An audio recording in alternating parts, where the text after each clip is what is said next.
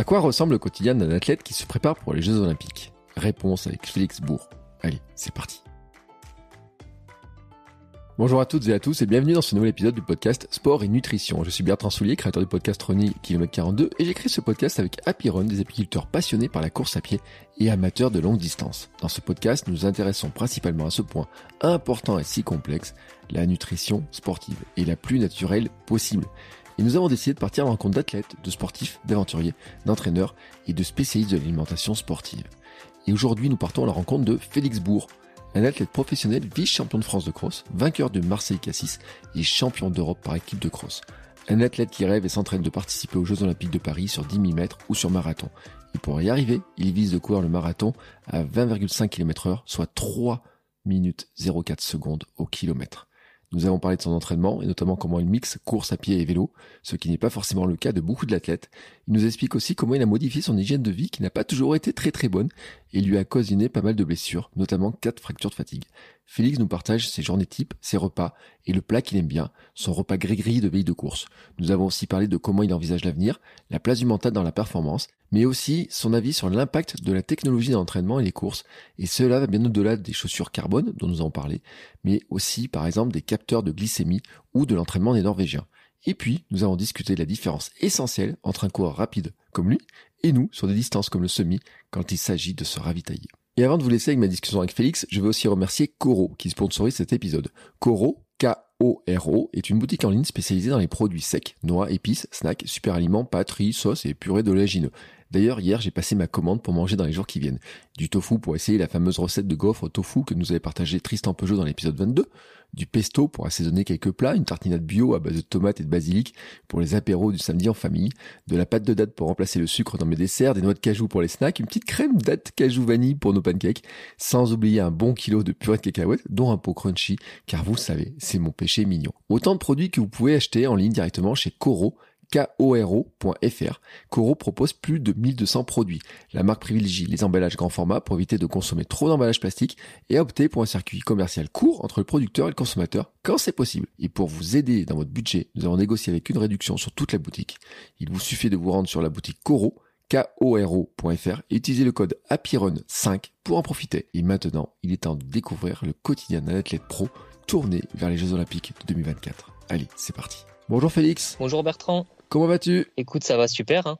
On est en stage euh, pour le moment à Fréjus euh, pour préparer la saison hivernale, donc euh, profite du soleil. Oui, alors j'allais te dire, alors aujourd'hui, je le dis, hein, on enregistre le 18 février, c'est un temps printanier. Moi, je suis en Auvergne, j'avais 18 degrés, donc j'imagine qu'à Fréjus, il faisait bon, quoi. Ouais, à Fréjus, c'est vrai que moi, je suis arrivé il y a 10 jours et bon, je suis originaire de Reims, donc c'est pas tout à fait le, même climat et ouais, c'est toujours un plaisir de venir à cette période-là, en tout cas. Ouais, c'est vrai que Reims n'est pas réputé pour sa grande chaleur. Hein. non, c'est vrai.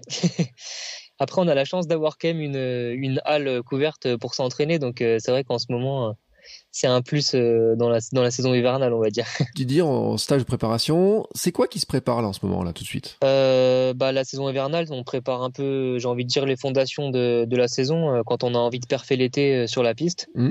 Donc on fait ce qu'on appelle, ce qu'on appelle le, travail de, on fait la caisse quoi. On, fait pas mal de, de kilomètres. On essaie de se, de se, préparer tout doucement pour pouvoir encaisser les, les grosses séances qui vont venir par la suite mais on en profite aussi pour faire euh, pas mal de cross. Euh, donc euh, moi, je fais plutôt du cross long. Mm. Donc ça tourne autour de, de 10 km dans la boue, donc ça permet de, se renforcer déjà d'une part, et puis de, de, travailler sur, sur des temps qui, qui, vont, qui vont être entre 30 35 minutes, donc donc c'est pas mal quand même quoi. Euh, le cross c'est un truc que t'aimes? Ouais, j'adore ça. j'ai eu l'habitude d'en faire depuis que, que je suis cadet, donc ça fait partie un peu, euh, ça fait un peu partie de ma carrière et du cheminement euh, d'une année euh, en général. Je passe toujours par le cross à un moment donné dans la saison, quoi. alors c'est marrant parce que quand on prend ta page Wikipédia, ça marche tout de suite. Félix Bourg remporte la course Marseille-Cassis après avoir été vice-champion de France de cross-country deux mois auparavant. Alors c'est drôle de marquer comme ça parce que on peut se dire peut-être que ça surprend les gens, c'est deux efforts qui peuvent paraître un petit peu euh, différents. Est-ce que toi, tu vois un lien entre les deux types d'efforts? Euh, Ouais, je pense qu'avec une préparation semi-marathon, maintenant, avec les nouvelles euh, chaussures carbone, on peut récupérer assez facilement et ça peut nous permettre d'être performants quelques semaines plus tard sur un, sur un cross. Ce qui n'était pas forcément le cas avant parce qu'il fallait quand même plus de temps pour récupérer musculairement après un semi ou une course sur route qui, qui allait avoisiner les 1 heure. Donc non, je pense que c'est un avantage maintenant par rapport à ça de pouvoir enchaîner les courses et c'est pas un problème justement d'être performant sur les deux en si peu de temps quoi. Tu sais quand même qu'il y a plein de gens qui trouvent que le cross c'est quand même super dur, que c'est dans la bon il y a la boue mais c'est ça s'arrête jamais, c'est euh, c'est euh, qui enfin voilà enfin moi le, dernier souvenir de cross que j'ai j'en ai un très mauvais souvenir tu vois. Bah c'est c'est l'épreuve euh, moi je trouve que c'est une des plus belles épreuves parce que déjà ça réunit un peu tous les tous les coureurs de demi fond de fond et etc donc on n'a plus trop la notion de chronomètre. C'est vraiment un combat d'homme à homme et ça permet mentalement justement de, de pouvoir se dépasser. Et on sait que pour, les coureurs, la partie mentale, c'est quand même une partie euh, hyper importante, presque autant que, que l'entraînement en lui-même. Donc euh, c'est bien de pouvoir le travailler l'hiver euh, pendant les crosses. quoi. Et il faut le dire aussi, parce que comme ça on finit un peu les présentations, médaillé d'or par équipe au championnat d'Europe de cross-country en 2021 Ouais, ouais, c'était une belle surprise.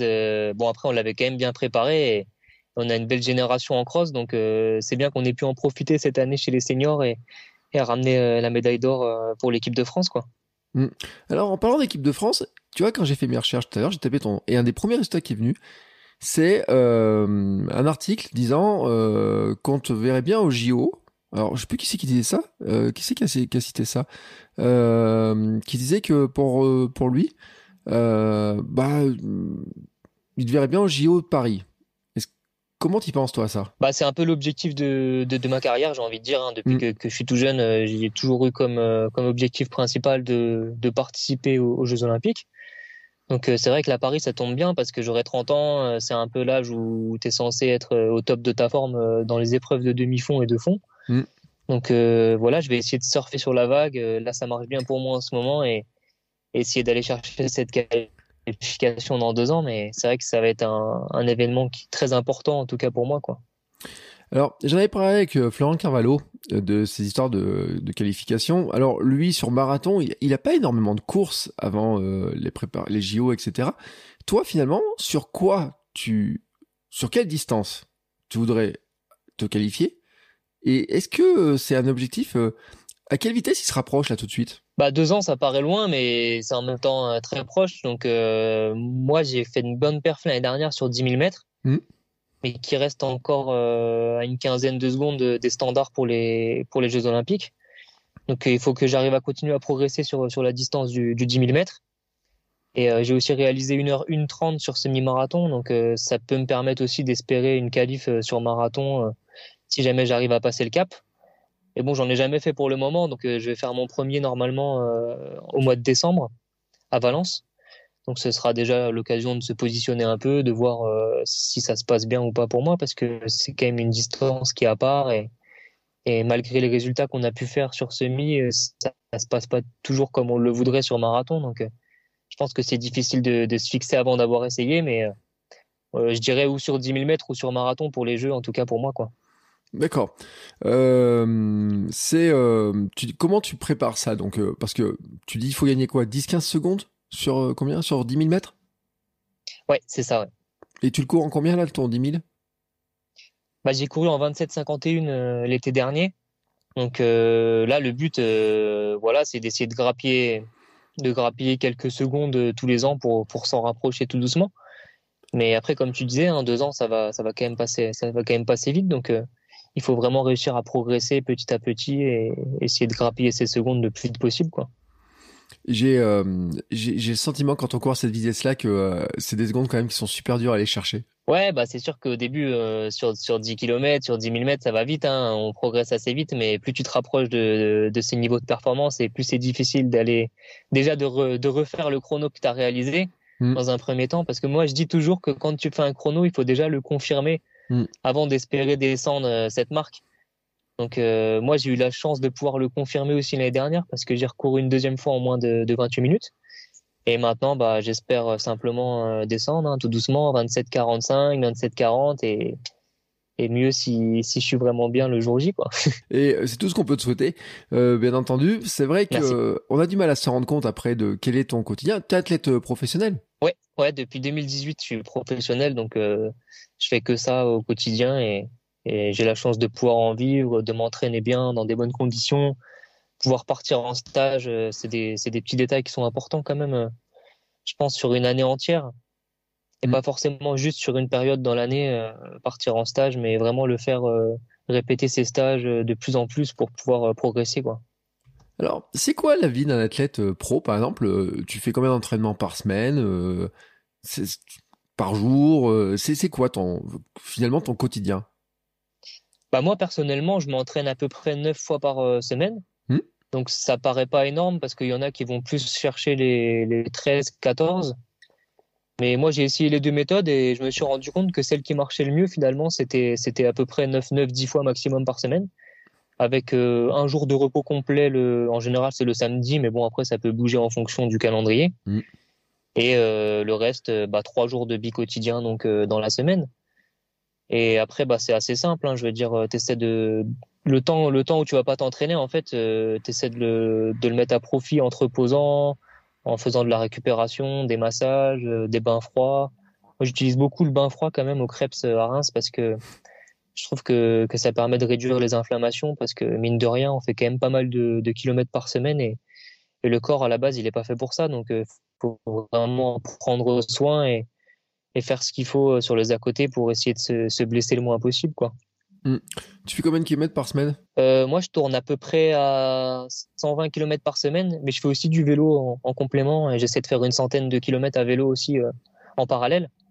Parce que ça me permet justement de, de mieux récupérer finalement et, et de, de, pouvoir faire quand même euh, pas mal de bornes euh, mm. en parallèle sans avoir tous les chocs euh, qu'on peut avoir avec la course à pied quoi. Donc c'est intéressant.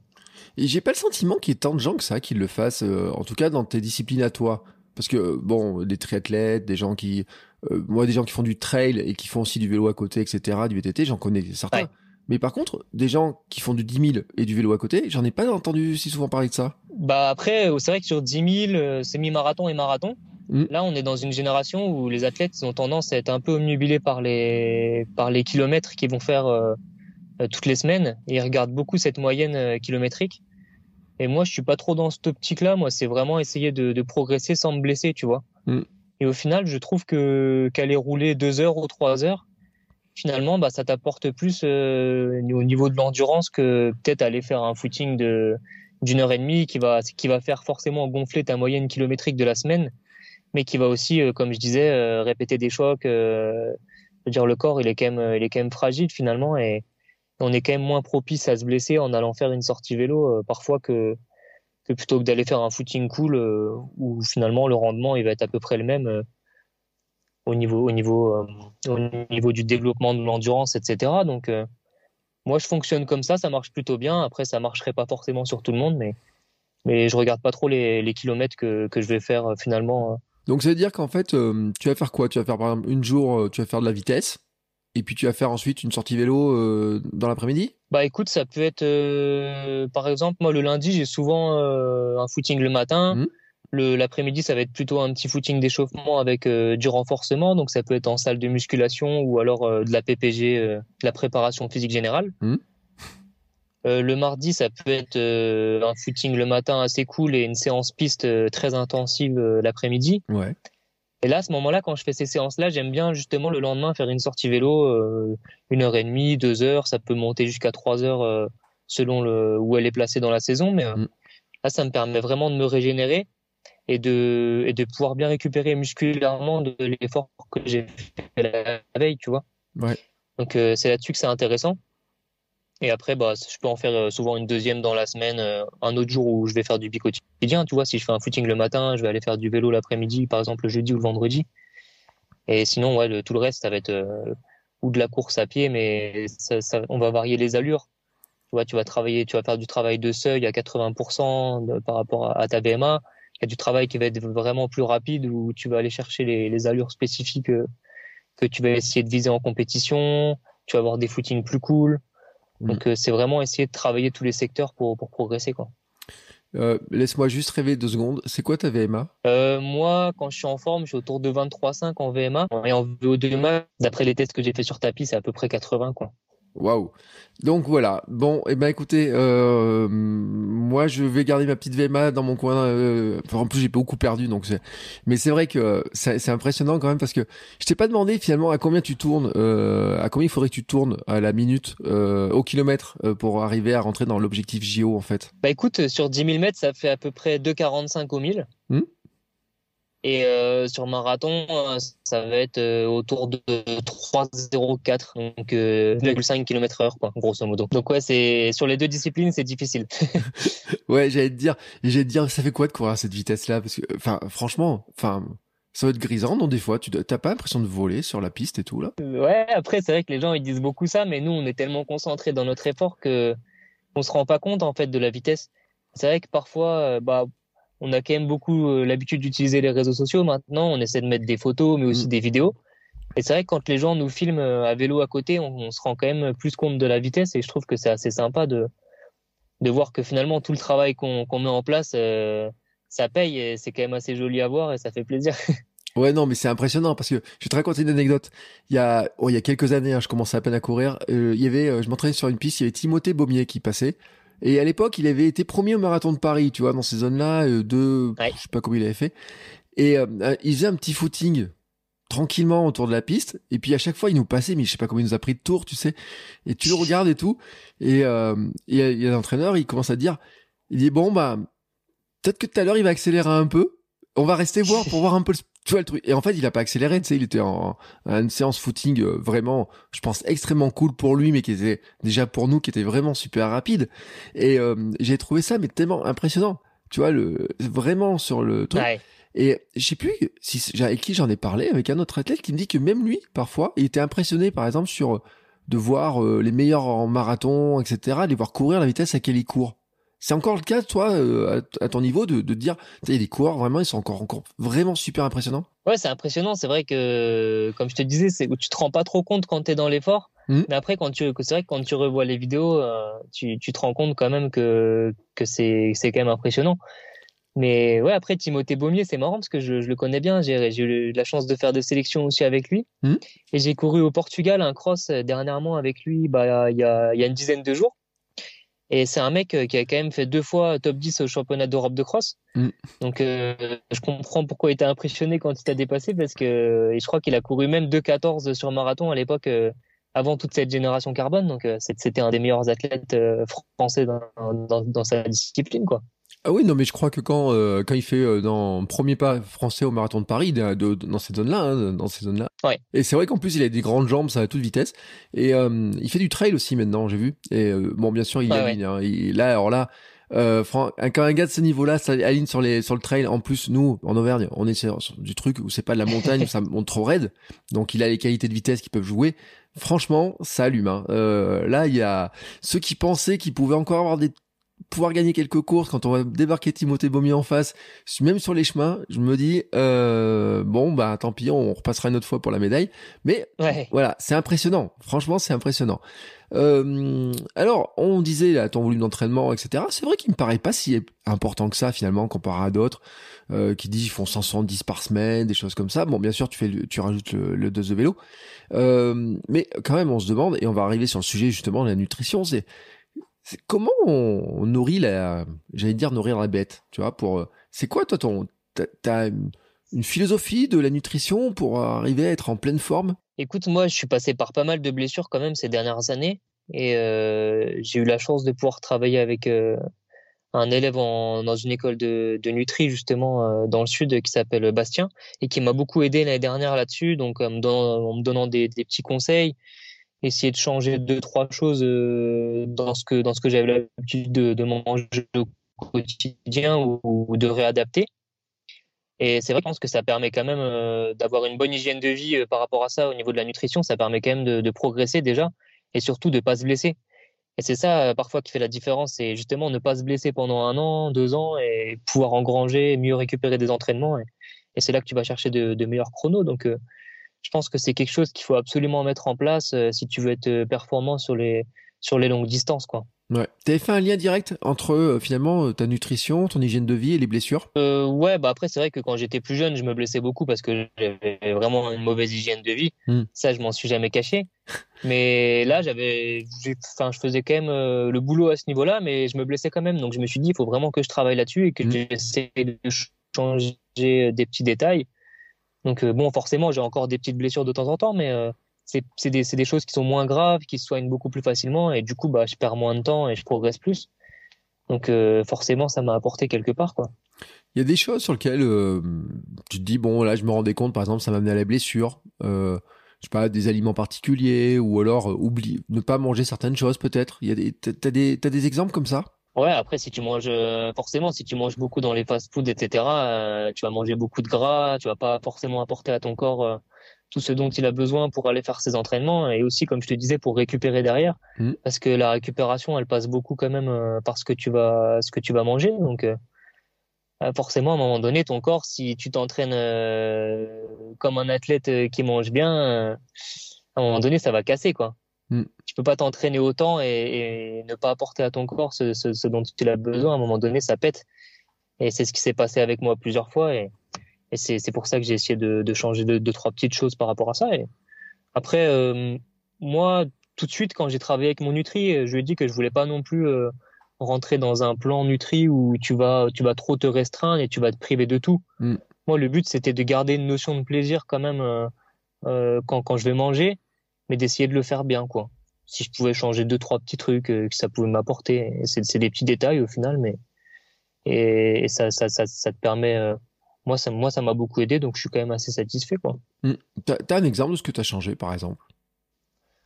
Euh, bah, je mange beaucoup plus de, de salades, tu vois. Par exemple, le soir, j'aime bien faire maintenant des salades composées. Mmh. Mais tu vois, euh, avec des trucs que t'aimes bien. Moi, je sais que j'aime bien les oignons rouges, j'aime bien les tomates, j'aime bien la, la salade. Euh, je mange de la mâche souvent, tu vois. Mmh. Euh, j'essaie de mettre de la mozzarella. Donc vraiment, tu mets des ingrédients que t'aimes bien et tu prends du coup du plaisir à, à la manger. Euh, et, beaucoup aussi au niveau des huiles. Euh, alors moi, je mets de l'huile de lin, par exemple. Mm. Ça, c'est quelque chose que j'utilisais pas du tout.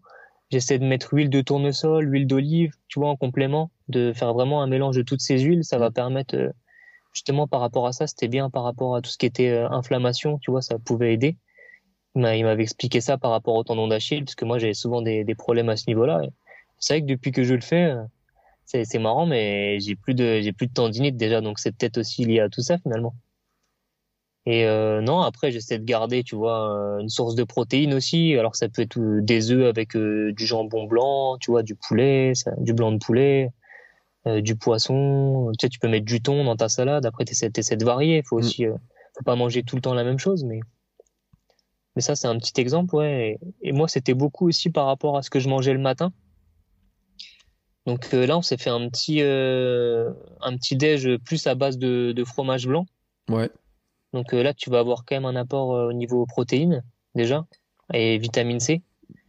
non, vitamine D, je sais plus. Mm. là, je me suis un peu perdu, mais alors dedans, je vais mettre ou du miel ou alors de la confiture. Ouais. Ensuite, je rajoute des céréales et un fruit en morceaux. Donc ça peut être où moi j'aime bien les bananes et les kiwis, tu vois. Donc souvent je mets ça mais ça peut être euh, bon voilà selon les saisons tu mets des fraises des framboises enfin tu essaies de, de, de, mettre quelque chose qui te fait plaisir dedans et ouais moi je trouve ça assez sympa le matin et puis euh, je digère bien au niveau des quand je fais quand j'enchaîne avec mes séances je digère assez bien en plus donc euh, donc c'est top quoi ouais, ce que j'ai te dire est-ce que tu prends ça combien de temps avant ton entraînement là? Bah c'est vrai que théoriquement on dit souvent qu'il faut manger trois heures avant l'entraînement hmm. Mais à ce moment-là, moi, je m'entraîne souvent autour de 10 heures. C'est-à-dire qu'il faudrait se lever tous les matins à 7 heures pour déjeuner, etc. Donc euh, là, c'est vrai que quand je mange ça, moi, j'arrive à le faire, à manger ça une heure et demie avant. Hmm. Et j'ai, aucun souci euh, de digestion sur ma séance. Ce qui n'était pas forcément le cas euh, quand je mangeais du pain avec de la confiture, tu vois, ou, hmm. des choses dans le genre. Donc c'est vrai que là-dessus, c'est cool aussi. Ça, ça me permet de pouvoir m'entraîner sans avoir l'impression de, d'avoir le mal au ventre, etc. Quoi. Ouais. Euh, ensuite, alors après, bon, là, on a dit, on t'as fait le petit-déj, tu t'entraînes le matin. Je pense que tu as une grosse dalle à midi quand même. Ouais, bah à midi, tu manges bien. Alors à midi, moi, ça va être souvent euh, bah, déjà une source de, de féculents, tu vois. Où moi, moi c'est simple, hein, c'est pas tout riz souvent. Ouais.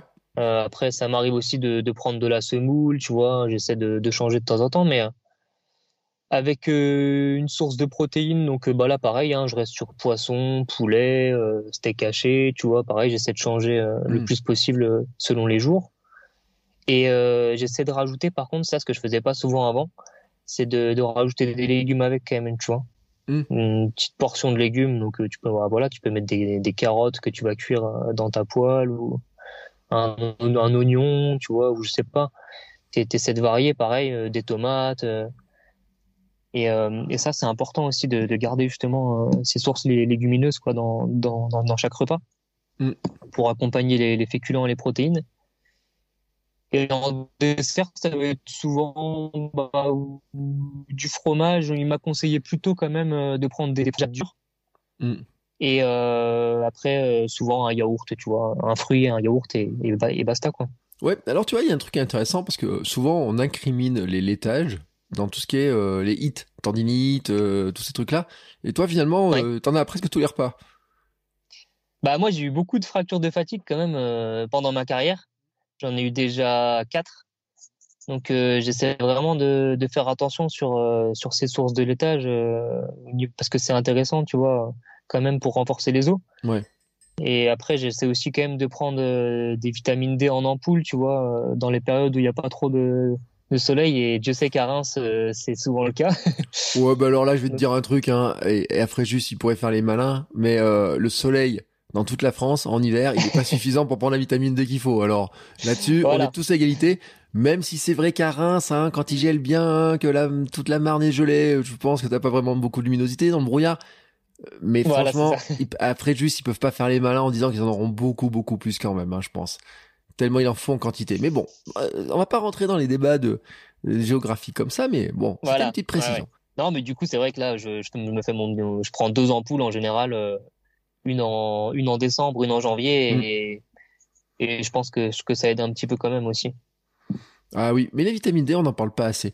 Un jour, il faudra qu'on fasse un épisode sur la vitamine D. Moi, j'ai souffert de vitamine D, j'ai des carences en vitamine D, et euh, ça fait horriblement mal dans les musculairement en plus, c'est un truc. Et puis sur l'immunité, sur euh, les os, sur plein de choses, hein, ça joue la vitamine D. Donc c'est vraiment un élément qui est super important. C'est vrai que dans l'alimentation, euh, il faut complémenter parce que, bah, façon, le soleil, hein, ce que je te disais, quand j'ai fait mes carences, j'ai un peu un truc. J'ai dit à mon médecin, je dis mais je comprends pas, je mange tous les jours sur un banc au soleil. tu sais, elle a rigolé, elle m'a dit oh là là, oh là mon petit monsieur, si vous saviez combien de temps il faudrait que vous couriez euh, au soleil, sans, elle me dit en hiver presque à poil et tout pour essayer de choper un peu les, les trucs, tu vois bon. Donc bon, voilà, c'est vrai que la vitamine D, c'est un, un, je crois que je crois que c'est 80% des Français sont carencés en vitamine D. Tu vois, on va on va donner un chiffre dans, qui est dans ces zones-là. On en donne aux bébés, on en donne aux vieux, on en donne aux sportifs, on en donne à tout le monde. Bref, c'est un vrai sujet. Ouais, comme quoi c'est bien des fois de demander euh, simplement à son médecin une ordonnance pour aller chercher deux, deux ampoules. Euh, mm. Voilà, t'en en prends une en une en novembre, une en décembre, ou alors une en décembre, une en janvier. ça ça fait pas de mal en tout cas, je pense au corps. Ouais. Et puis, on peut le dire aussi, hein, il y a les différentes formes de vitamine D. Bon, maintenant, je le prends en petit chip. Euh, voilà, c'est une petite euh, subtilité. Euh, en général, j'oublie pas de la prendre maintenant, c'est devenu dans mes habitudes. Mais en tout cas, voilà, ça fait partie des, des choses. Et je pense que c'est vrai qu'il faut surveiller, euh, vraiment surveiller. Bon, eh ben écoute, là, t'as fait un bon petit repas. Et tu fais la sieste Ouais, alors la sieste c'est pratiquement tous les jours, même quand au début je le faisais que quand je doublais. Donc, euh, c'est-à-dire quand je m'entraînais le matin et le soir.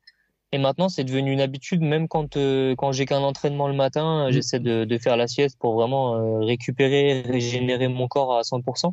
Alors même si c'est une petite sieste, juste 20 minutes, je trouve que ça fait vraiment du bien et, c'est vraiment un plus au quotidien, quoi. Parce que comme je te disais, l'entraînement, il n'y a pas que ça finalement, il y a aussi beaucoup la, partie récupération qui compte pratiquement autant, donc il faut surtout pas négliger surtout quand tu es athlète pro, euh, je veux dire, tu as le temps, hein, je veux dire, tu que ça à faire. Donc, euh, ce serait quand même bête de. Voilà, quand c'est ton métier, ce serait quand même bête de pas le faire, quoi. non, mais attends, et j'étais, euh, monsieur, j'étais webmaster dans un club de foot à une époque, et les pros me disaient. un jour, il y en a un, il nous a dit, tu sais, moi, mon métier, c'est aussi de faire la sieste. Hein. Et, et un jour, un entraîneur m'a dit, oui, mais il y en a qui le font pas sérieusement et on, voit la différence en général sur l'énergie. Et donc c'est pareil toi, parce que tu me dis après tu as un entraînement dans l'après-midi, là souvent quand même. Donc derrière, il faut y envoyer quand même. Bah oui, il faut envoyer. Donc après, ce que je fais, bah moi quand je double, ça pareil, je le faisais pas avant. Et on a décidé de mettre en place une petite collation quand même, mmh. tu vois, à, 4 heures, ça peut être même une demi-heure avant d'aller courir, tu vois, vraiment un petit truc. Alors juste un, carré de chocolat noir avec du pain ou alors un fruit tout simplement, tu vois, mais essayer de, de remanger quand même un petit truc avant de, partir, c'est important. Et après, bah, normalement, si tu as fait la sieste, que tu as pris ta petite collation, normalement, tu es, quand même euh, prêt pour ta séance l'après-midi, quoi. Waouh. Et tu vois, et moi je rêve, euh, j'aurais rêvé d'être athlète pro, etc. Mais je me rends compte le même rythme de vie. Parce que moi aussi, je fais ma sieste et tout, je mange pareil que toi, en fait. Je comprends pas pourquoi je cours pas à la même vitesse que toi. Il y a un truc qui cloche. Mais bon, c'est peut-être mon passé, tu sais, parce que moi j'ai tellement abusé de pizza, des McDo, etc. Et tellement oublié de courir pendant 25 ans que il y a, peut-être cette histoire-là. C'est peut-être pas trop le, mon rythme de vie actuel qui joue, c'est peut-être pas vraiment les autres trucs à côté. Donc, euh, t'as l'entraînement, euh, donc l'après-midi. Le soir, j'imagine encore bah, on a on l'a dit un petit peu tout à l'heure, hein, euh, forcément, euh, là il faut refaire le plein d'énergie, etc. Hein, c'est euh, ça s'arrête jamais finalement cette histoire-là. Ouais, non, c'est c'est ça. Hein. Après, il faut il faut essayer de d'avoir surtout un rythme de vie régulier. Tu sais, c'est c'est très important de, de se coucher surtout souvent à la même heure. Mmh. Essayer d'avoir le le bon nombre d'heures de sommeil qui va te suffire pour pour être en forme le lendemain. Moi, je sais que j'ai besoin de 8 heures de sommeil, tu vois, pendant une nuit pour être vraiment en forme le lendemain. Donc, euh, il y en a, c'est un peu moins, il y en a, c'est un peu plus. Tu vois, ça, il faut essayer de d'apprendre à connaître son corps tout doucement. Et, et plus les années passent, plus tu en apprends sur toi-même et ça te permet euh, bah, de faire des progrès là-dessus aussi, quoi. Mmh. Tu te rends compte, vieillissant, si tu as besoin de plus de dormir ou si tu dors moins ou... Non, non, moi, franchement, c'est ça fait longtemps que, que j'ai que j'ai le même rythme qui me convient bien et, et pour l'instant ça bouge pas trop donc euh, donc c'est simple.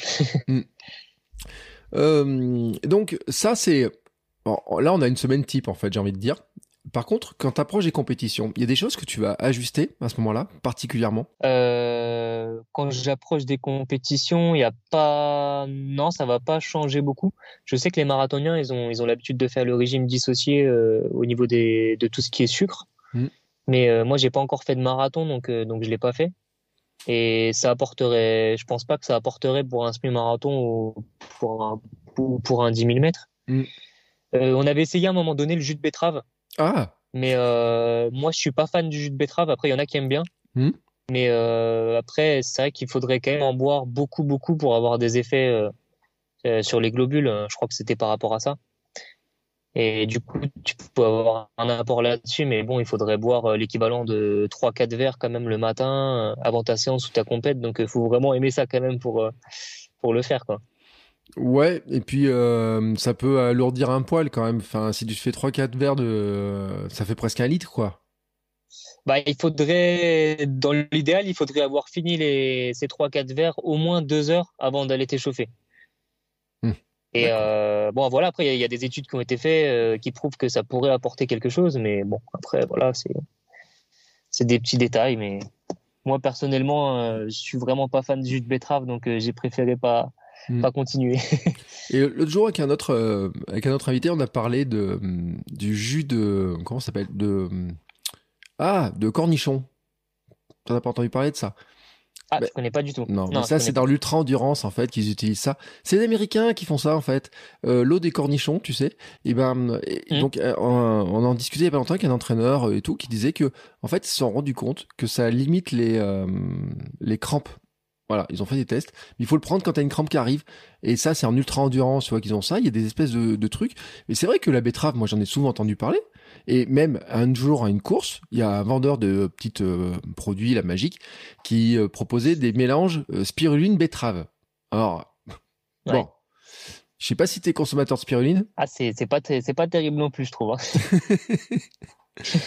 Bon, alors, t'aimes pas trop la betterave, t'aimes pas trop la spiruline, et on te fait ça, on dit, ah bah, deux heures avant la course, vous faites, et c'est vrai, hein, je sais pas où je l'avais, alors j'avais testé ça, et on avait rigolé parce qu'au club, on était plusieurs à avoir fait la course, on avait chacun nos, nos petites euh, bouteilles comme ça, on avait testé, et il y avait une fille qui a dit, eh ben, elle dit, moi, je trouve, bon, c'est pas terrible en goût, mais je trouve qu'après, je me sens bien. Alors, est-ce que c'est psychologique ou pas, j'en sais rien, mais peut-être t'as des gris-gris tu sais, peut-être t'as des, t'as des croyances, euh, enfin, des, des trucs ou une habitude. Tu te dis, euh, bah, par exemple, avant un 10 000, peut-être que t'as le, ton dernier pas avant un 10 000, tu, peut-être que t'as un truc en disant, euh, à chaque fois que je mange ça, je suis devant, quoi. Non? T'as pas ça? Ouais, j'ai un repas quand même, c'est vrai, que j'aime bien prendre dans les compétitions. Si, un repas que j'aime bien quand même, que je mange souvent avec des compétitions.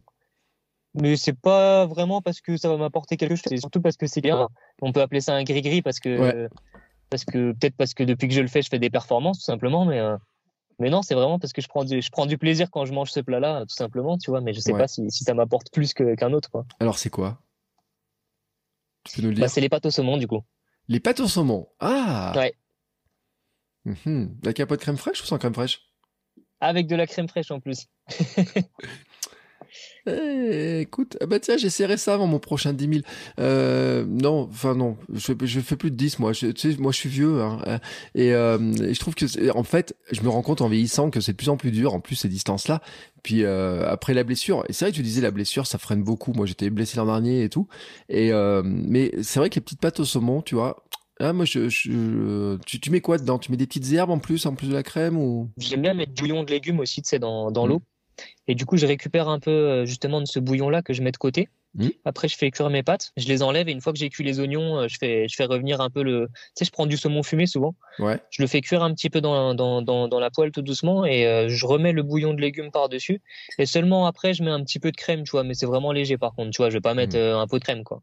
Ouais. C'est juste pour faire une petite sauce, quoi. Et, non, c'est un, un plat vraiment que, que j'aime bien en plus, euh, donc euh, c'est que du bonheur. Hein. Bah, écoute, et, euh, comme ça, tu vois, moi j'aime bien qu'on ait des petits secrets, etc. et tiens, on a parlé de, de, de, récup. Je sais pas si tu as dans la semaine un repas où tu lâches un peu les trucs, tu te dis, bon, c'était sympa de manger ma petite salade les soirs et compagnie, mais tu as droit à ce qu'on appelle un cheat meal un peu, ou pas? Ah oui, oui, oui, oui, bien sûr. Moi, je suis fan de pizza, tu vois, donc euh, ça va, c'est pas ce qu'il y a de ce qu'il y a de pire, je pense. Mais ouais, souvent, je me fais une petite pizza un soir dans, dans la semaine. J'aime bien boire une bouteille euh, dans la semaine. Bon, je bois un verre ou deux, hein, je bois pas toute la bouteille, mais, hmm. mais c'est mon petit plaisir perso, quoi. Ouais, ouais écoute. Et euh, tu sais, mais après, les gens, je sais pas s'ils le savent, aux Jeux Olympiques à Paris, je sais pas si ce sera pareil, mais dans le village olympique, chaque année, il y a, y a une grande marque de burgers là qui est installée, qui donne à qui distribue à volonté.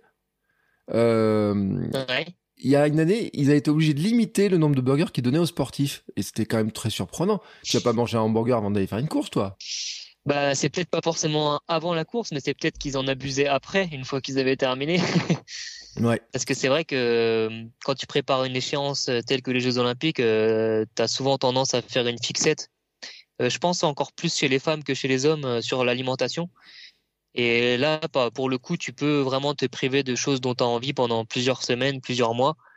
Et c'est vrai qu'une fois que, que tu as fait ta course et que la pression est redescendue, je pense que, que là, là, tu fais n'importe quoi. quoi. Tu, tu, manges cheat meal, comme tu dis, mais tous les jours pendant, pendant une semaine, à mon avis. ouais, et en, fait, on fait, euh, j'ai fait une recherche dans un épisode. Euh, je vous mettrai les liens dans l'épisode parce que le c'était un athlète australien ou je sais pas quoi en badminton qui avait mangé genre qui avait pris 5 euh, euh, cheeseburgers, tu vois, qui avait pris des trucs dans tous les sens, 10 frites, tu vois, un truc comme ça. Et là, ils étaient obligés de dire, bon, on arrête, on fait, on fait une petite pause. Mais c'est vrai ce que tu dis, c'est que euh, c'est un, une échéance. Tu, toi, tu l'as en tête. Ça fait combien de temps que tu as en tête cette histoire de Jeux Olympiques à Paris là? Bah, Je dirais que j'y crois plus depuis que j'ai fait 27-51 sur 10 000 quand même.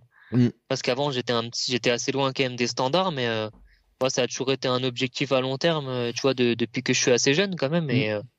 Et c'est vrai que 2024, comme je te disais, pour moi, ça tombait bien parce que c'est à 30 ans, tu es censé être euh, dans, dans, la forme de ta vie. Donc, euh, après, voilà, si, si ça passe pas pour les, pour les Jeux de Paris, je garderai espoir pour ceux de, de Los Angeles en 2028. Je pense qu'il faut, il faut se donner les moyens d'aller chercher son, d'accomplir son rêve déjà, parce que moi, c'est quand même mon rêve de gosse. Mm. Et pour y lâcher, hein, je veux dire, c'est parce que ça passe pas une fois que, que ça passera jamais. Et, moi, je pense que j'ai cette force mentale, toujours à vouloir me, me surpasser et croire en moi. Et, c'est important. Tu cours depuis que t'as quel âge? Écoute, moi j'ai commencé en cadet, donc j'avais 17 ans. Il me semble que j'avais 17 ans, ouais. Donc ça fait quand même, euh, ça fait 10 ans. Ouais, ça fait 10 ans que je cours. Mais d'un autre côté, ça fait... t'as commencé tard? Bah j'ai commencé tard, mais en fait moi j'étais en sport-études euh, dans une classe foot. Ouais. Donc euh, donc euh, au final, euh, en faisant du foot, tu développes quand même aussi euh, des choses qui vont t'apporter, tu vois, pour, pour l'athlétisme. Hein. Mm. Moi, souvent, j'avais l'habitude de faire, tu sais, le, le, cross du collège, mm. et puis par la suite les championnats en UNSS avec mon collège. et j'avais souvent des bons résultats alors que pourtant je m'entraînais pas du tout euh, spécifiquement pour pour la course à pied parce que finalement courir sur un terrain de foot faire des allers-retours euh, assez rapides où tu récupères tu repars à fond enfin c'est c'est un peu comme si tu faisais des 30 30 hein, quelque part donc euh, mm. donc tu développes quand même ton cardio quoi Ouais, tu jouais quoi comme poste? Moi j'étais latéral droit, défenseur latéral droit, donc tu vois je cavalais quand même pas mal et, et ça m'aidait bien pour les crosses. ouais, mais c'est ça, c'est en fait, euh, ça devait être, il devait se régaler quoi. Il te balançait une un ballon sur l'aile là-bas en disant, hop, il va aller me chercher ça, il va nous centrer ça pour l'attaquant. Et, euh, et l'autre en face, il n'arrivait pas à te suivre. Mais tu sais, moi dans ma vie, quand j'étais jeune, je jouais latéral gauche, tu vois. Donc euh, je connais très très bien ce poste. Euh, c'est vrai que c'est un poste où on cavale. Alors là, j'ai, euh, je comprends le côté cavaleur, etc. On en présentait un jour au club aussi un gars qui court très vite, mais moins vite que toi. Mais tu vois, il est, il fait 32 ou 33 ou 10 km. Et en plaisantant, il disait, toi, tu devais être attaquant, tu devais te balancer le ballon devant et tu cours après. il disait exactement. ouais, non mais c'est souvent ça. Mais après, latéral, c'est vrai que c'est un poste qui, qui, qui, qui, est bien où tu peux prendre ton pied dans le sens où si tu as, vraiment le, la capacité, euh, l'endurance, tu vas pouvoir te faire plaisir pendant tout le match en attaquant et en défendant. Quoi. Mm. Donc tu vas pas forcément rester tout le temps derrière et tu vas, tu vas avoir pas mal de liberté et tu peux apporter un plus offensivement. Et, mais bon, encore une fois, il faut avoir euh, la capacité de le faire, quoi, et de, de pouvoir faire ces allers-retours-là pendant 90 minutes. Euh, tout le monde ne peut pas le faire, quoi. Ouais. Qu'est-ce qui t'a amené, en fait, à. C'est l'UNSS qui t'amène après à, aller, à faire de l'athlétisme plutôt que du foot? Ouais, ouais, parce qu'en UNSS, euh, bah, je gagnais souvent les championnats départementaux, donc j'étais qualifié pour les, pour les championnats régionaux. Et ensuite, je m'arrêtais aux championnats régionaux, par contre, parce que je crois que je finissais septième ou huitième et un jour, euh, c'est mes profs de PS qui m'ont dit Félix, faut, il faut que, il faut que tu ailles t'inscrire à l'athlé parce que tu as des capacités. Et, euh, et, je crois que ma première année en, en KD1, je fais 83e aux France de cross. Donc à l'époque, c'était à, c'était à La Roche-sur-Yon. Mm. Et en KD2, je gagne, tu vois, à Paris Monial. Donc euh, j'ai vraiment progressé énormément entre KD1 et KD2, quoi. Mm. Et ensuite, bah, c'était parti, hein. Bah Équipe de France et tout, et tout le tralala. Et euh, j'ai te dire, euh, tu sais qu'il y a, bon, à Reims, t'as Bruno Hobby, mais lui, c'est plutôt le 24 heures, les 100 km, les choses comme ça. T'imagines courir combien de temps euh, tu peux penser que tu peux arriver Tu parlais de Los Angeles, tu auras 34 ans, c'est ça? 30, 34, ouais. Ouais, 34. Jusqu'à quel âge on peut courir vite, tu penses, euh, du 10 km, des marathons, des semis comme ça, là? Euh, je pense que sur marathon, tu peux, tu peux, bah, on voit Johan Durand hein, qui a fait 2h09 à 36 ans. Mmh. Donc euh, bon après forcément il faut il faut avoir l'hygiène de vie qui suit derrière et la motivation. Mais je pense que si, si tu es motivé et que tu fais ce qu'il faut à côté, euh, tu peux courir vite jusqu'à peut-être 38 ans, tu vois, 38 39 ans. Pourquoi pas hein. Ensuite c'est pareil, hein, il faut avoir envie de faire ça jusqu'à cet âge-là et, et d'avoir cette hygiène de vie et ce quotidien qui est pas forcément toujours euh, très drôle parce que tu peux pas faire forcément tout ce que tu veux à côté. Profiter de, tu vois, il y a des choses euh, comme je te disais, hein, la récupération ça fait quand même partie euh, intégrante de l'entraînement aussi, donc forcément il y a des choses que que tu peux pas faire et, et après une fois que tu as des enfants, une famille, c'est peut-être un peu plus compliqué de à gérer quoi. Non mais c'est vrai, euh, l'histoire des enfants, c'est euh, on en avait parlé notamment avec euh, Florent Carvalho, euh, qui a la vie de famille, etc. C'est ah oui. ça rentre vraiment en jeu. Moi j'ai une fille qui a 4 ans, je vois des fois parce que moi mon truc à moi c'est les cours très tôt le matin, mais quand je dis très tôt le matin, c'est entre 5h et 6h, tu vois, dans ces zones-là, dans les trucs-là. Et, et je me dis, bon, ma fille, tant qu'elle dort à peu près, ça va, mais tu vois, des fois, elle se réveille et autres. Il y a les week-ends où bah, elle veut aller faire du vélo. Alors, euh, y a, je peux, moi, je peux trottiner à côté d'elle, tu vois, mais c'est vrai que gérer tout ça, puis les repas, les goûters, ce que veulent les enfants, etc.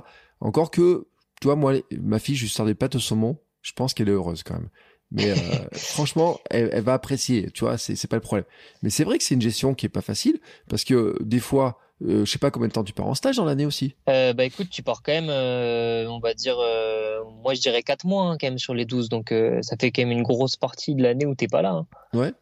Et après c'est compliqué aussi de, de, partir en stage avec toute sa famille, forcément c'est pas toujours possible. Donc mm. après voilà, hein, il arrivé à un âge, t'as quand même envie de souvent de fonder une famille, t'as peut-être pas envie d'attendre tes 40 ans avant d'avoir des enfants, etc. Donc je pense qu'il y a des choix à faire et Enfin, moi personnellement, je sais que si je me qualifie euh, à Paris en, en 2024, euh, derrière, je pense que je vais relâcher un peu la pression déjà et, et penser un peu à autre chose, tu vois. Mm. Et ce qui, ce qui serait pas forcément le cas de tout le monde, mais mais voilà, après peut-être aller jusqu'à 34 ans et ensuite passer à autre chose parce que j'aurais envie de, de, de, faire autre chose dans ma vie et pas forcément que, que de la course à pied, quoi. Mais, mm. mais pour l'instant, je suis heureux comme ça. Je prends vraiment beaucoup de plaisir à le faire et, et je sais que qu'on a de la chance de pouvoir aussi vivre de notre passion et, il faut il faut savourer chaque instant, quoi. Mais tu sais, il y a, il y a plusieurs années de ça, mais il y a un paquet d'années déjà, euh, j'ai eu Renaud Lavillenie de, dans un, un point presse comme ça, et euh, on lui avait posé la question de savoir jusqu'où il voulait aller aller. Et lui, il avait les Jeux Olympiques de Paris. Il avait dit, c'était avant que Paris soit désigné. Il avait dit, si Paris est désigné, je vais jusqu'aux Jeux de Paris. Mon objectif, c'est ça. Mais enfin, il aura quoi, 38 ans? Ouais, c'est possible, hein, parce que Renault, ça fait un moment quand même qu'il est dans le circuit. Et, euh, et tu sais, comme ça, tu te dis, euh, ça paraît loin et tout. Et quand tu vois les entraînements, c'est vrai qu'il a, il a, il a une famille, il a des enfants, etc. Euh, il est né en 86, tu vois. Euh, donc il a 35 ans. Donc tu vois, on est dans cette zone-là de 38 ans quand même, hein, de se dire, c'est vrai qu'il faut arriver à se projeter, se dire les efforts, l'entraînement. Euh, on se rend compte aussi qu'il y a des blessures, qu'il y a plein de choses comme ça qui, qui sont, qui sont importantes. Le, votre outil de travail, le corps, qui est un outil de travail, euh, il faut arriver aussi à l'amener jusqu'à ce niveau-là, en fait. Bah c'est ça, il faut réussir à, le, préserver déjà des blessures et, l'amener jusqu'à ce niveau-là, comme tu dis. Et après, c'est vrai qu'aujourd'hui, on a la chance d'avoir beaucoup de d'outils pour la récupération. Hein. On parle souvent de, de, la cryothérapie corps entier, euh, les bains froids, comme on en parlait tout à l'heure, euh, les soins, les massages, euh, le Técart, quand, quand tu as une blessure, c'est une machine qui va te permettre de cicatriser plus vite. Tu vois, il y a, y a, plein de, de, petites choses comme ça. Les bottes de pressothérapie que tu, que tu vois souvent peut-être dans les stories des athlètes. Le Compex, c'est tous des petits outils en fait que tu vas utiliser au quotidien et, qui, qui, vont te permettre de, de mieux récupérer. Mmh. Et donc forcément, même si tu as une famille à côté, des fois tu peux réussir à, à utiliser ces petits trucs là pour pour récupérer un peu plus quoi. Ouais, surtout que maintenant il y a une espèce de grande combinaison là, tu peux te mettre dans le canapé, finalement il y a quelqu'un à côté de toi, tu peux tu bouges plus quoi. Ouais, c'est ça, là, tu bouges plus. euh, tiens, alors tout à l'heure, tu as parlé des chaussures carbone quand même au tout début. Euh, Est-ce que les chaussures carbone, elles ajoutent quelque chose, elles changent quelque chose par rapport, notamment à ces histoires de blessures, d'entraînement, de euh, parce que tu t'entraînes pas en carbone toute la, tout le temps. En plus, c'est tellement fragile qu'avec le nombre de kilomètres, vous, vous les fingleriez très vite. Mais ça, change quelque chose sur la préparation? Euh, Ouais, ouais, ça change. Euh, bah, on voit que les athlètes, les marathoniens font beaucoup plus de kilomètres euh, qu'ils avaient l'habitude de le faire avant et qui se blessent pourtant moins qu'avant aussi. Donc euh, mm. c'est que forcément là-dessus, c'est au niveau de la récupération, il y a un apport qui est assez phénoménal. au niveau des chronos aussi, hein, on dit qu'on gagne à peu près entre 1 minute 30 et 3 minutes hein, selon les marathoniens. Mm. Ça va dépendre de ta foulée, ça va dépendre de, de ta préparation aussi. Hein. Il n'y a pas que les chaussures mais tu peux quand même gagner jusqu'à 3 minutes, donc c'est quand même intéressant euh, pour, au niveau chronométrique.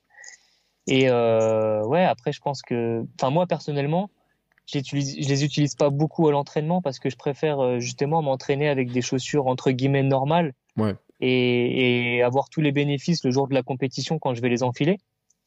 Mais moi, comme, comme je te disais au début, je fais pas beaucoup de kilomètres non plus à l'entraînement, donc euh, je sais pas si ça vaut vraiment le coup de les mettre à chaque fois que, que je vais faire une sortie, quoi.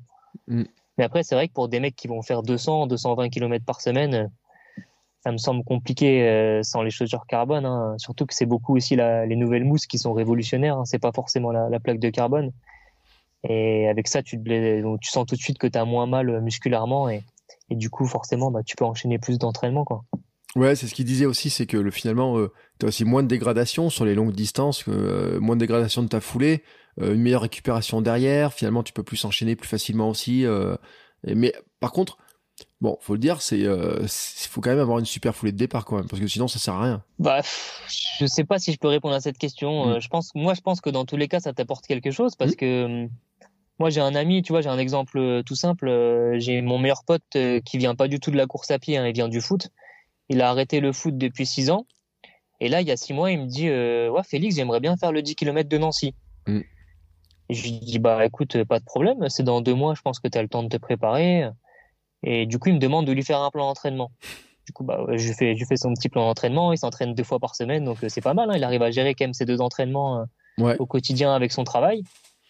Et euh, une semaine avant, enfin, on avait calculé à peu près par rapport à ce qu'il faisait à l'entraînement, il valait euh, entre 46, 30 et 47 minutes au 10 km. Mm. Et euh, une semaine avant le, le 10 km de Nancy, je lui donne une paire de Metaspeed, donc c'est les chaussures carbone de chez ASICS. Mm. Et je lui dis, bah voilà, dimanche, euh, tu vas courir avec ça. Et là, il les enfile, il me dit, euh, ouais, mais c'est quoi ça? C'est de la triche, ça, Félix. J'ai jamais couru avec des chaussures comme ça, là, ça rebondit et tout. Et il était, il était choqué, en fait, parce qu'il n'avait jamais entendu parler de ça, vu qu'il vient pas de la course à pied, et il s'est tout de suite rendu compte en, les mettant en pied que, que, que, ça allait le favoriser, quoi. Ouais. Donc au final, il a fait son 10 km et il a fait 45-12. Mm. Tu vois, donc un mec qui a jamais fait de travail de pied, qui a très peu couru, et finalement, il a quand même gagné euh, par rapport à ce qui valait à l'entraînement euh, sans les chaussures, il a quand même gagné une minute, une minute trente, tu vois. Donc je sais pas si par rapport à ta foulée, euh, moi je pense que ça t'apporte forcément, peu importe ta foulée. Après, il faudrait faire plus d'études sur plus de monde pour, pour en être certain, mais, mm. mais c'est mon avis, quoi. Ouais, non mais c'est intéressant justement parce que et on en entend tellement parler, il y a tellement de modèles, il y a des centaines de paires avec du carbone, avec des mousses, etc. Ben, euh, bon, on se retrouve plus, etc. Et puis bon, euh, quand on voit les tarifs euh, qui grimpent, qui grimpent, qui grimpent, tout le monde se pose la question. Euh, et tout le monde se dit mais est-ce que finalement, est-ce qu'on peut en profiter, hein, chacun ou, ou pas, qu'est-ce que ça peut faire, etc. Donc c'est intéressant d'avoir ton avis aussi sur ces genres de choses. Euh, alors, pour finir, tu vois, parce qu'on va, on va conclure euh, maintenant un petit peu, euh, on va rentrer dans les dernières lignes droites de l'épisode. Euh, tu disais, bon, les pâtes au saumon, on a noté, la pizza, on a noté. les desserts, les trucs comme ça, j'ai pas noté que tu, tu, à part un petit carré de chocolat, tu m'as parlé. C'est pas. Ouais, non, je suis pas trop. Tu sais, moi, je suis pas trop sucré en fait. Je suis plus hmm. salé. Donc, au niveau des desserts, il va pas y avoir beaucoup d'écart. Bon, ça, c'est peut-être une chance que j'ai par rapport à ça. Ça me sauve un peu, mais. Mais non, après moi ça va être plus euh, ouais tout ce qui est euh, apéro, tu vois, gâteau apéro, saucisson, euh, tu vois des trucs comme ça quoi. Mais ça va pas être forcément des, des, pâtisseries, etc. quoi. Ouais, hmm, d'accord, ouais, plutôt salé. Et tiens, alors par contre j'avais une question. On va revenir sur le parce que j'ai failli l'oublier ma question. On disait que tu as été à la fois donc tu performes sur le Marseille Cassis, qui fait quelle distance déjà? 20 km. 20 km et sur du cross. Hein, on rappelle euh, ton palmarès, euh, on a dit le palmarès de cross. Sur la gestion des courses, parce que le cross, c'est quoi? C'est 10 bornes environ? Ouais, le cross long, c'est 10 km, c'est ça. Ouais, autour de 10 km. Tu gères comment ton carburant, j'ai envie de dire, entre ces deux distances-là? Parce que c'est du simple double. Est-ce que, bon, T'as pas besoin de te ravitailler, toi, t'as ton allure sur Marseille ici Bah non, c'est pour ça que moi, par rapport à ça, euh, tu sais, nous, même sur semi-marathon, on court une, moi, je cours une heure une, mm. donc j'ai même pas besoin de boire en fait, parce qu'on dit souvent que c'est à partir d'une heure que tu commences à avoir un déficit euh, au niveau de la performance. Donc nous, on perd pas de temps en fait à prendre un ravito, à boire et et on court pendant une heure à fond euh, sans s'arrêter.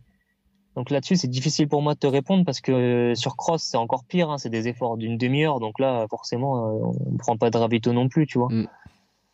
Mais euh... tu prends un petit truc avant quand même, genre une une boisson, un peu d'effort juste avant, tu vois, pour un truc qui, qui te redonne, enfin une espèce de truc qui te donnera un peu la pêche avant ou t'as... parce qu'entre le repas, enfin on se dit, tu, tu manges ton dernier repas trois heures avant la course? Ouais, même 4 heures avant, parce que souvent je m'échauffe une heure avant le mm. départ, donc euh, j'aime bien 3 heures et demie, 4 heures avant quand même. Ouais. Et, tu prends quelque chose hein, entre le, repas et, le, et la course? Franchement, non, c'est souvent euh, je prends rien de spécial, hein, c'est juste de l'eau, tu vois. Après, je le ferai, je le ferai pour le marathon. Je pense mm. que pour le marathon, euh, j'aurai une préparation qui sera différente, mais mais pour l'instant, sur du 10 km semi et cross, c'est pas, je vois pas l'intérêt. Ouais. J'ai échangé beaucoup aussi avec euh, plusieurs personnes qui m'ont dit que ça m'apporterait pas grand chose quoi. Mais euh, c'est marrant parce que ça me rappelle euh, un documentaire dont je parle souvent, c'est le, documentaire sur la première tentative de marathon en moins de deux heures de Kipchoge et les sur les quatre Kenyans et il y en a un qui était quand même champion du monde de semi, je crois un truc dans le genre et qui arrivait pas ouais. ouais. et qui arrivait pas à passer au marathon parce qu'il buvait pas en fait. Mais pour nous, ça nous paraît bizarre de dire attends le mec il court 21 bandes sans nous, sans manger, sans boire, etc. Sauf que tu l'as dit, toi ta vitesse, c'est une heure d'effort, quoi. Ouais, mais c'est vrai qu'avant, on était beaucoup, euh, on était beaucoup centré sur la partie entraînement. Hmm. Mais ce qui a fait évoluer beaucoup le marathon, finalement, c'est la science. Mm. C'est euh, travailler avec tes pulsations euh, quand tu vas quand tu vas faire ton footing. Euh, c'est travailler avec la, la, glycémie, mm. savoir à quel moment elle se dégrade, pourquoi, qu'est-ce qu'il faut que tu manges pour qu'elle se maintienne. Ça va être aussi bah, tout ce qui est la, la, partie technologie. Donc on parlait du carbone. C'est plein de, de, petits détails qui ont évolué en fait autour de, de l'entraînement en lui-même et qui ont fait que les chronos se sont baissés considérablement. Là, on voit aussi que les Norvégiens sont très très forts. Mm parce que les Norvégiens, ça fait, euh, ça fait déjà 7 ou 8 ans euh, qu'ils font des études là-dessus et qu'ils essayent d'évoluer euh, autour de cette partie-là pour, pour, pour ramener des médailles olympiques. Donc là, on a vu que Christian Blumenfeld, il a gagné les Jeux olympiques au triathlon. Il y a Ingebrigtsen qui vient de faire le record du monde hier du 1500 mètres. Mm. Et c'est des mecs qui prennent beaucoup, tu vois, les, les lactates aussi à l'entraînement pour, pour analyser tout ça. Encore une fois, les prendre, c'est quelque chose et savoir les, les analyser, c'est encore autre chose. Et je pense que là-dessus, ils sont, ils sont vraiment en avance euh, sur nous. Et un mec euh, comme Kipchoge, pareil, avec Ineos, ils doivent beaucoup travailler là-dessus euh, en secret. Et ça lui permet de, de réaliser des, des, performances qui sont, qui, sont, qui sont fabuleuses par rapport à d'autres athlètes. Quoi. Ouais. Euh, parce, que justement là-dessus, il, est, il, a, il a un cran d'avance sur tout le monde, quoi. Ouais. Et euh, je rappelle quand même que le record du monde du 1500 mètres, c'est 3,30 hein, euh, en salle. Ouf, voilà, Ingebrigtsen, hein, ça, ça carbure. On a, tu parlais tout à l'heure de, notamment de la glycémie. C'est, on a vu, hein, je crois que c'est Kipchoge qu'on a vu avec un petit capteur type Sapiens ou des choses comme ça là. C'est. Ouais, c'est ça, un capteur qui met qui met sur le bras pour analyser vraiment après, c'est quelque chose, tu vois, c'est comme les pulsations quand tu mets ta ceinture cardio à l'entraînement. Mm. Si tu veux vraiment analyser, il faut la mettre tout le temps, la ceinture. Ouais. Il faut que tu saches sur tes footings de récup à combien tu es, sur tes seuils, sur tes séances spécifiques, mm. pour vraiment avoir une idée. Si tu la mets une fois de temps en temps, euh, finalement, ça te sert à rien. Et je pense que pour la glycémie, c'est pareil. C'est quelque chose qu'il doit utiliser vraiment euh, au quotidien, pratiquement à chaque fois qu'il va s'entraîner. Et grâce à ça, il a réussi à, avoir des données qui, qui, qui, l'ont aidé sur ses marathons, je pense.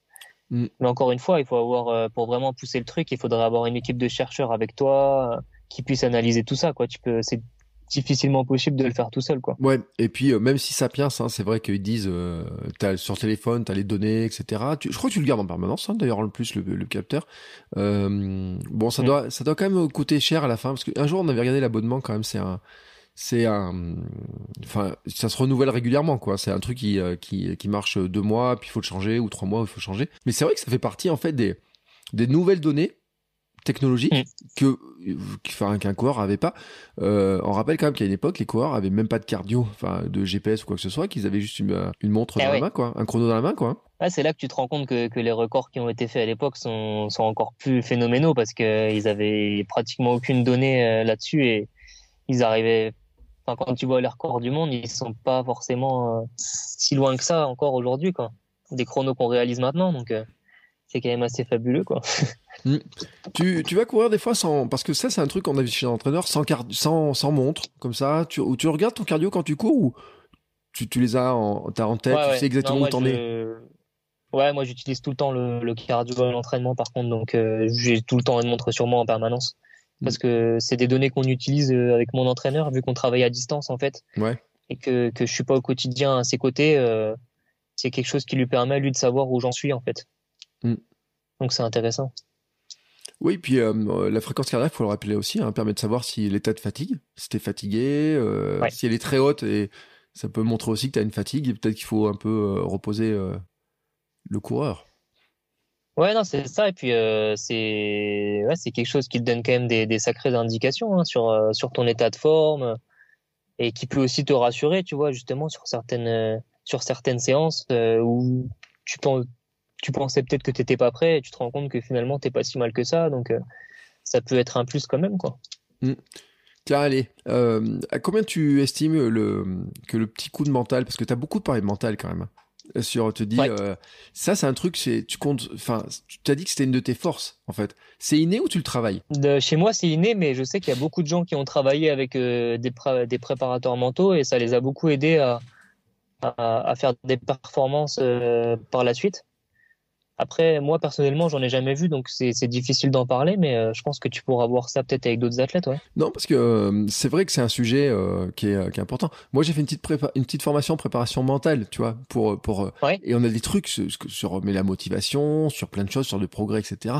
Et, et c'est vrai que le souvent on dit ah mais tel athlète il a le mental et puis toi qui as fait du foot tu le sais parce que souvent hein, on dit les équipes de foot elles gagnent c'est quand ils ont pas c'est quand ils ont un super mental ils perdent quand ils ont pas de mental tu sais on, a toujours ces trucs là moi qui suis dans une ville de rugby clairement l'ASM perdait toujours en finale on disait que c'est qui s'est en mental de merde parce qu'ils perdent comme ça toujours en finale parce qu'ils ont peur de gagner on le parle beaucoup en tennis, etc.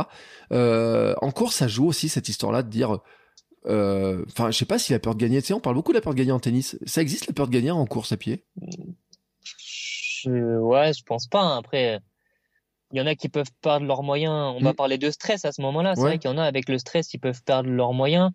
Et après, il faut réussir. À... Je pense qu'il faut réussir à gérer ce stress pour le rendre positif, en fait. Mm pour qu'il pour qu'il te booste et pas qu'il te fasse perdre tous tes moyens. Mais c'est vrai qu'il y a des athlètes euh, souvent, je pense, à qui ça peut porter préjudice. Mais pour moi, tu vois, le, la partie mentale, euh, elle, est, très importante. Hein, je pense dans une performance, tu as peut-être 70% de mental et 30% d'entraînement finalement. Ouais. Donc euh, pour pour les épreuves de, de demi-fond et de fond, je parle. Hein, donc euh, mm. si t'es pas prêt dans la tête, euh, t'as beau avoir fait les meilleures séances du monde, je vois pas comment c'est possible de de réaliser une grosse performance quoi. Ouais. Et euh, à quel euh, parce que ça ça c'est une question qui m'intéresse sur les entraînements aussi. C'est-à-dire que le mental pour t'entraîner pour te dire il faut quand même pousser parce que c'est des entraînements durs tu, et tu, tu dis il faut gagner quand même 15 secondes en euh, deux ans. Donc ça veut dire qu'il y a des séances où tu où tu dois pousser la machine à fond pour essayer justement d'aller grappiller ces, ce temps. Ouais, après je pense qu'il faut essayer de d'analyser les secteurs où tu es bon ceux où tu es moins bon, essayer mm. d'évoluer dans, dans ceux où tu es peut-être un peu moins fort, tout en réussissant à maintenir ceux où tu es fort. Et c'est là-dessus que, que, que c'est difficile. Il faut réussir à trouver cette bascule et, pour pouvoir progresser. Mm. Et analyser en permanence euh, justement toutes ces données pour savoir euh, ce qui te manque pour, pour aller chercher les, les perfs que, que, que tu as envie de réaliser. Quoi. Parce que, en fait, je te pose la question aussi, parce que euh, les, les séances, par exemple, moi j'ai vu hein, même des, des jeunes à l'entraînement, tu sais, où t'en as vraiment certains qui, qui aiment plus s'entraîner dodge, j'ai l'impression. Tu vois Et qui vont pousser plus loin, qui vont. Euh, parce que c'est sûr que la course, c'est un truc, mais mm. c'est finalement euh, c'est la préparation, c'est la capacité d'entraînement, d'enchaîner les entraînements. Est-ce qu'il y a des jours où t'as pas envie? Moi, franchement, on me pose souvent cette question et j'adore aller courir. Mm. Et c'est très très rare que j'ai pas envie d'aller m'entraîner parce que je prends vraiment du plaisir à le faire. Mais euh, ouais, je pense que pour, pour un athlète qui a pas envie quand même aller s'entraîner euh, 10, 10 fois, parfois 12 fois par semaine, c'est quand même compliqué à la longue sur, euh, sur le long terme euh, de garder la motivation. Quoi. Mm. Bon, mais moi, non, franchement, j'ai toujours pris du, du, plaisir à le faire et, et pour moi, c'est une chance de, de, pouvoir le faire justement. Et tu t'es déjà posé la question de pourquoi tu cours? Euh, bah Pour réaliser mon rêve. Hein. Moi, je t'ai dit, c'est de, de, participer aux Jeux Olympiques, donc euh, la question ne se pose même pas en fait. Hein. C'est tous les jours quand je vais m'entraîner, je pense à ça hein, depuis que je suis petit. Euh, donc je pense que c'est une force aussi quoi. Après peut-être que si j'y arrive un jour, j'aurais plus justement cette motivation là derrière parce que je sais que j'aurais fait ce pourquoi j'allais courir tous les jours depuis tant d'années. Mm. Et ça, on en reparlera plus tard. Mais pour l'instant, la motivation, elle est à 100% en tout cas. Bah écoute, moi je te souhaite de réaliser ton rêve. Euh, parce que je fais partie de tous les gamins qui auraient voulu faire un jour les Jeux Olympiques et euh, qui, qui, je n'ai aucune chance de le faire, moi, tu vois. Alors que toi, tu peux t'entraîner, courir pour le faire, et je te souhaite de, de tout mon cœur d'y arriver, euh, et, parce que tu fais aussi beaucoup d'efforts et tu nous as expliqué aussi que, ben voilà, on, on a découvert le quotidien d'un athlète de ton niveau, de, de ce que c'était. Euh, les prochaines échéances, là, t'as dit, là, t'es en stage. C'est quoi maintenant la prochaine course là? Bah là, j'ai les interrégionaux de cross ce dimanche, donc à Marne-la-Vallée. Mmh. Et euh, ensuite, normalement, les championnats de France derrière. Et après, ça va être euh, tout doucement, tu vois, la préparation pour le 10 000 mètres pour cet été. Et comme je te disais, essayer de, de baisser le chrono, s'approcher des 27-40 tout doucement. Et, et voilà, bon, on croise les doigts et on va, on retourne au charbon. Hein. eh ben écoute, je te souhaite en tout cas beaucoup, beaucoup de réussite. Euh, merci beaucoup pour tous ces conseils et pour toutes ces petites, euh, tous ces petits éléments que tu nous as donnés parce que ça permet de rentrer un peu dans ton quotidien, de voir euh, vraiment bah, de quoi c'est fait et euh, c'est vraiment super intéressant parce que vu de l'extérieur en fait on vous voit courir mais on se rend pas compte de tout ce que vous faites pour arriver à courir comme ça et à tenir le à tenir ce rythme là. je te souhaite une belle réussite dans tes prochaines échéances et puis bien sûr pour l'objectif olympique. Hein. on croise tous les doigts pour toi, mais peut-être qu'on se recroisera d'ici là. Hein. Peut-être qu'on aura l'occasion d'en reparler. on te réinvitera peut-être. tiens, pour finir, quand même, parce qu'on a dit t'es pas très sucré, mais quand même, tu vois, t'as pas un petit un petit péché mignon, un petit si, truc si, Si, ouais, il y a un Si, moi j'aime bien les quand même les. Si je devais dire un macaron à la pistache, ça c'est le petit truc quand même que, que j'adore au niveau sucré. Voilà. Donc si j'ai un petit péché mignon, ce serait ça. un petit macaron à la pistache, voilà. Écoute, eh ben moi je me rappellerai, je vais le noter comme ça. Euh, un petit macaron à la pistache. Euh, je te souhaite en tout cas de pouvoir un jour peut-être déguster un macaron à la pistache après avoir fait le 10 000 euh, Jeux Olympiques à Paris. là, merci. Il serait magnifique. hein, franchement, il serait magnifiquement bon. merci beaucoup en tout cas Félix pour toutes ces infos. Est-ce qu'on peut t'encourager? Est-ce que tu as une page Facebook, Instagram ou je sais pas quoi pour t'encourager? Ouais bah écoute, merci à toi déjà. Et de, de pouvoir partager ça avec vous. J'espère que ça, ça, va motiver les gens à, à continuer à s'entraîner et les aider dans leur, dans leur quotidien d'athlète. Et en tout cas, ouais, vous pouvez suivre mes aventures euh, sur Facebook, sur Instagram. Euh, je suis présent sur les deux assez, assez régulièrement, donc il euh, n'y a pas de problème. Et ben voilà. Et ben écoute, on mettra tous les liens dans les notes de l'épisode, on mettra ça aussi sur notre compte Instagram, on te taguera pour pour que les gens viennent t'encourager, viennent te suivre. Merci beaucoup Félix. Et puis nous, on se retrouve dans euh, ben, un prochain épisode. Je vous dis pas le nom de l'invité. Ça sera, ça c'est mon petit secret, c'est moi. Il y a que moi qui connais le nom des invités, des profiteurs invités, dans quel ordre on les met. Et en tout cas, euh, ben, encore une fois, ça sera dans l'esprit comme ça de progresser, d'apprendre des choses. Et euh, ben merci beaucoup Félix et bonne continuation. Et moi je croise les doigts pour que tu arrives à réaliser ton rêve. Merci à toi. Allez, bonne soirée. À bientôt. Bonne soirée. Ciao, ciao. Salut. Voilà, c'est fini. Mais si vous êtes encore ici, c'est que vous avez adoré cet épisode. Alors aidez-nous à faire connaître ce podcast en le partageant par exemple sur Instagram, at podcast sport et nutrition, et en laissant votre avis et note 5 étoiles sur Apple Podcast. Ça nous aidera beaucoup, beaucoup, beaucoup à faire connaître le podcast. Merci beaucoup et à bientôt pour le prochain épisode.